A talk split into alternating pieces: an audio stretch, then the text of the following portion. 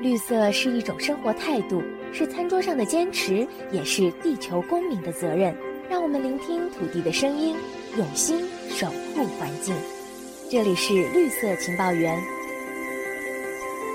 我是麦小甜。弹起焚香飘四邻，佛闻气禅跳墙来，这就是佛跳墙。佛跳墙在闽菜中，它占据了重要的地位。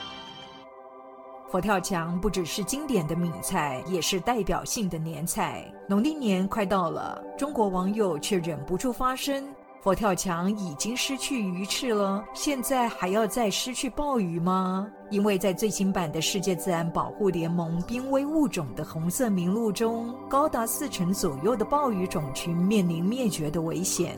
这个红色名录被视为是物种的生死簿，野生鲍鱼被吃进了生死簿，生存环境同样是危机四伏。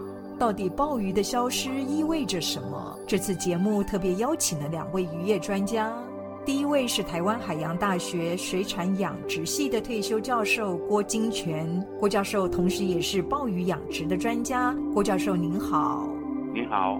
接下来是高雄科技大学渔业生产与管理学系的副教授郑有荣，郑教授您好，您好。郑教授，世界自然保护联盟 IUCN 最近更新了濒危物种的红色名录。这一次呢，同时首次针对鲍鱼的生存状况进行评估，结果发现全球五十四种鲍鱼中呢，有二十种是面临了灭绝的危险哦。这当中包括黑豹、红豹、绿豹、白豹是被列入了极危的等级。那么松豹、南非豹或者是盘豹是被列入濒危哦。这当中您看到什么警讯呢？这个现象很明显的是凸显出渔业资源的衰退，但是这个其实不只是鲍鱼这种软体动物，在很多的水产动植物其实都有同样的问题。这个现象其实告诉我们，海洋环境正处于一个极度不稳定的状况。那我们需要有所作为，否则哈，有一些学者曾经预言，我们在二零四八年就没有鱼可以吃，或者是二零五零年珊瑚会大部分的灭绝，这种情况很可能就会提早到来。所以这也意味着生物多样性的危。机哦，其实已经是迫在眉睫了。是当然，那生物多样性其实是一个不应该被忽视的一个议题啦。生物多样性是维持生态系稳定的一个基础，每种不同的生物在生态系中都扮演着没有办法被取代的角色。那这个我们在学术界称作生态区位。当一个物种减少了，它其实就是代表着我们把它从生态系里面的位置把它抽离了。那这样这个生态系的功能就会变得不健全。那如果当环境在过度的变迁，在这个过程里面，这个生态系就更容易。崩坏，所以当生物的多样性减少，许多的物种面临灭绝的威胁，其实就代表这个生态系已经出现了警讯。那我们当然就不能够忽视啊。郭教授，我们知道中国沿近海，其实在过去也有大量的皱纹盘豹，或者是在南方这边也有所谓的杂色豹啊。可是为什么近年来中国沿近海的野生的鲍鱼也明显的数量下滑呢？对啊，像他们黄鱼也几乎都不见了。因为大量捞捕了，他们黄鱼几乎都用人工养殖的。那皱纹盘鲍，我知道黄海、渤海也是污染很严重啊。还有一个叫做阿里效应，这个就是说它密度低到某个数量，它就是有也算灭绝了，因为它就不容易再繁殖了，种群的恢复很难。对对，为什么呢？因为这个鲍鱼它不会游泳啊，鲍鱼在野生哈。它们繁殖的方式是这样，在繁殖季节里，他们会慢慢走，集中在一个区域，是，然后一声令下，或是有哪一个先排精啊排卵，然后就诱发整个集体产卵排精这样子。所以你族群的量密度一定要够，你不够的话。他就找不到对象啊，那找不到对象就是密度低到某个华裔的 threshold 物种就等于找不到对象，就是这个物种也等于灭亡了。这个叫阿里效应，所以难怪世界自然保护联盟 IUCN 这一次的评估报告里面，盘豹它也是被列入红色名录哦，因为它的数量其实是非常非常少。对对，这个就是说生物它的灭绝，不要等到它族群的量低到某个数量。郑教授，那我们以环境栖地来看的话，鲍鱼的野生种群目前面临的哪些威胁呢？从鲍鱼的角度来看，那其实跟其他的渔业资源也都一样，所有的渔业资源面对的威胁其实是大同小异的。那这些威胁不外乎哈，就是非永续渔业，或者是非法盗捕、气候变迁、栖地破坏、疾病跟污染等等。所以您刚刚提到气候变迁哦，我们看到随着海洋升温不断的加剧，这可能对对鲍鱼造成哪些不利的影响呢？每种生物啊，包含我们人类都一样，都有它最喜欢、最理想的生活环境条件。那当这个环境条件偏离了最适条件之后，生物体我们就需要消耗能量，然后去做生理调节。那当然就会影响到他们在正常生理反应上面的整个生理反应。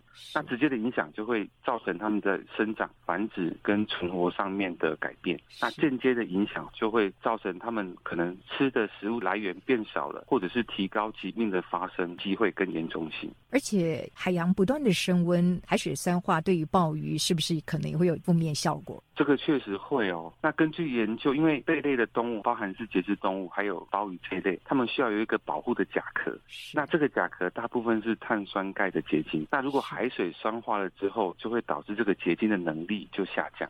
那我们都知道，这些贝壳的存在是保护它的生物嘛。那当它的甲壳变得比较薄弱了，也就意味着它在生态环境下面对于掠食者的抵抗能力就大幅的下降。那当然就会提高它在野外的死亡率。所以这也意。意味着鲍鱼的幼体，它的死亡率可能会偏高。幼体跟成体都会。那其实这部分要把它拆开两个部分。如果是幼体的话，可能会影响到它重新再复苗的这个过程的成功率。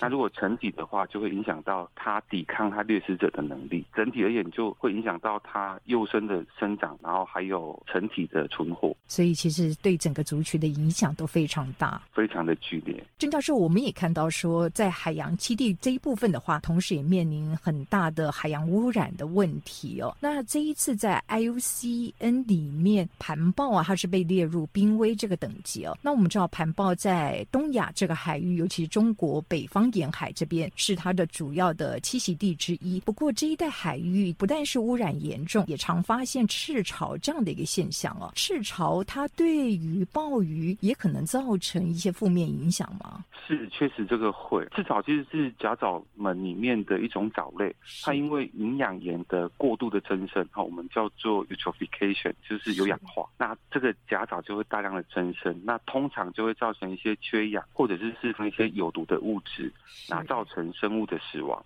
那鲍鱼这种生物，它大部分是瓜食藻类的，那所以它也会被影响到。那这个就会造成了一种我们叫生物放大的效应，就是鲍鱼它吃了这些有毒的藻类之后，然后会传染给它的掠食者。那在整个生态系里面，就会逐渐的累积这个毒素。那也会影响到我们的人类哦，因为人类吃到这些软体动物的时候，它本身蓄积了非常高的浓度的毒素，那我们也容易被影响到。对，所以这个是一个整个生态系食物链上面传递的问。问题，所以其实我们不能够忽视。是，所以看起来鲍鱼的生存环境真的是危机四伏。当然，当然。郭教授，鲍鱼是移动能力较差的腹足类生物，对他们来说，栖地恶化的威胁是不是格外的显著呢？对啊，像曾经有一个大地震在纽西兰，然后那个大地震把海底的地盘都上升，然后那个石头上面都是很大颗的鲍鱼，那这个鲍鱼就全部跑到陆地上来了，跟着大岩石哦，纽西兰人就赶快去抢救这个鲍鱼。那么，我们以全球野生鲍鱼的主要生产国家来看，一九七九年总产量大概是两万吨，二零零二年已经萎缩了一半，总产量只剩下一万吨左右。到了二零一四年，更是锐减为六千五百吨。这样的趋势似乎也呼应了 IUCN 的红色名录。目前野生鲍鱼的主要产地集中在哪些国家地区呢？野生的鲍鱼，澳洲、纽西兰、纽澳，还有那个南非、墨西哥、智利啊，这个是我在讲是比较大型的鲍鱼。这教授，您刚刚也提到说，人类的捕捞同时也加快了鲍鱼灭绝的速度。我们知道，您曾经跟何汝协教授共同写了一本书，叫做《海鲜的真相》。这当中，你们特别提到美国加州鲍鱼产业它的崛起带给人类什么启示呢？当中你们看到什么真相？加州鲍鱼产业的崛起是我们《海鲜的真相》这本书里面的一个章节。是。那在这一部分，我们主要是以海獭、鲍鱼跟海藻之间的 interaction 来讨论海洋生物之间的交互作用，还有它生态系的稳定性。简单的来讲，其实就是海獭会吃鲍鱼，那鲍鱼会去吃藻类。那当时的状况是海獭的族群数量明显的锐减，造成了鲍鱼的数量的剧增。那虽然造就了空前的鲍鱼产业，但是也改变了当地的海洋生态。同样的道理。我们把它反过来，如果鲍鱼的族群数量大幅的减少，就是现在我们面临的状况。除了鲍鱼的掠食者它没有东西可以吃之外，藻类也会过度的生长。那藻类过度的生长，就会间接导致整个生态系食物网的虚乱。特别是像这种藻类这种突击生产者的数量的改变造成的生态影响，我们叫做 bottom up。这通常会需要比较长的时间，可是它往往会造成整个生态系的崩坏，所以它可能造成更严重的危害。是，所以整个海洋。生态链都连带起了变化。您刚刚提到，随着鲍鱼的数量大幅的锐减，藻类会大量的生长。有位专家还曾经分析过，由于藻类大量的生长，海豹呢就比较容易躲藏在海藻当中，导致呢鲨鱼大量的被海豹来猎食哦。所以从鲍鱼的大幅锐减到鲨鱼的大幅锐减，没想到这当中竟然有意外的关联性。是是是，整个食物链其实每个营养阶层有可能跨级营养阶层去影响到更高或者是更低的营养阶层，那彼此之间的关系其实是错综复杂的，所以每一个生物在生态气味上面都有它的独特性跟重要性。没错，小小的一只鲍鱼，其实在生态区位上面其实是相当重要的。是。我们看到加州渔猎局啊，它原本是在每年的四月到六月开放凭证可以采捕红鲍，那么每年的开放季节的时候下海采捕的，其实大多数都是是亚裔的人士哦。不过这几年来，由于红豹的数量是不断的锐减，二零一七年起，当地就停止了猎豹的活动。二零二一年哦，更进一步的再次延长这个禁捕令到二零二六年了。可是我们看到，如今红豹它也被列入了极危哦，这是不是意味着采捕禁令某种程度来说是成效不彰的呢？从我们刚刚的讨论的过程里面，其实就可以知道说，影响到鲍鱼族群数量的原因太多也太。复杂了，好，所以红包被列入极危的状况，到底是不是因为进补的成效不彰？其实我觉得不能够这么的果断，我们其实还需要未来要做更仔细、更 更详尽的研究，才有办法去回答这个问题。但是，其实我们应该也都很明确的可以知道，很多影响到红包的族群数量的原因，它其实是大尺度的自然因素。那现阶段我们其实没有办法立即去改善这样的情形，所以确实的执行进补这个东西，确实是可以维。护当地鲍鱼族群数量有一定程度的贡献度了，但是我们要说，因为它的数量的减少是禁捕令成效不彰，这可能是有点果断的。胡教授，那么您的看法呢？其实这个澳洲哈，他们是有限定说一年的几个月你可以去采鲍鱼，然后他们的鲍鱼是它潜水潜到很深的地方，你要是一不小心，你搞不好要得潜水污病。其实很多国家，包括美国、南非也都有这样子的一个采捕的禁令或采捕的配额。可是我们看到现阶段，对盗猎，嗯。郑教授，这一次其实 IUCN 在评估报告里面有特别提到，这两年由于 COVID-19 疫情的关系哦，所以在加州当地的盗猎又复苏起来，对于红豹的生存呢，其实也带来一定的威胁。所以人类的非法行为还是无可避免的，会对鲍鱼族群带来一定的影响。当然，当然。郑教授，您刚才提到进补是一个很重要的手段，相较各国把濒危的鲍鱼物种列入保护的范畴。不过，目前现阶段我们看到中国并没有将皱纹盘鲍列入保护的物种，这是不是也削弱了保护的力度呢？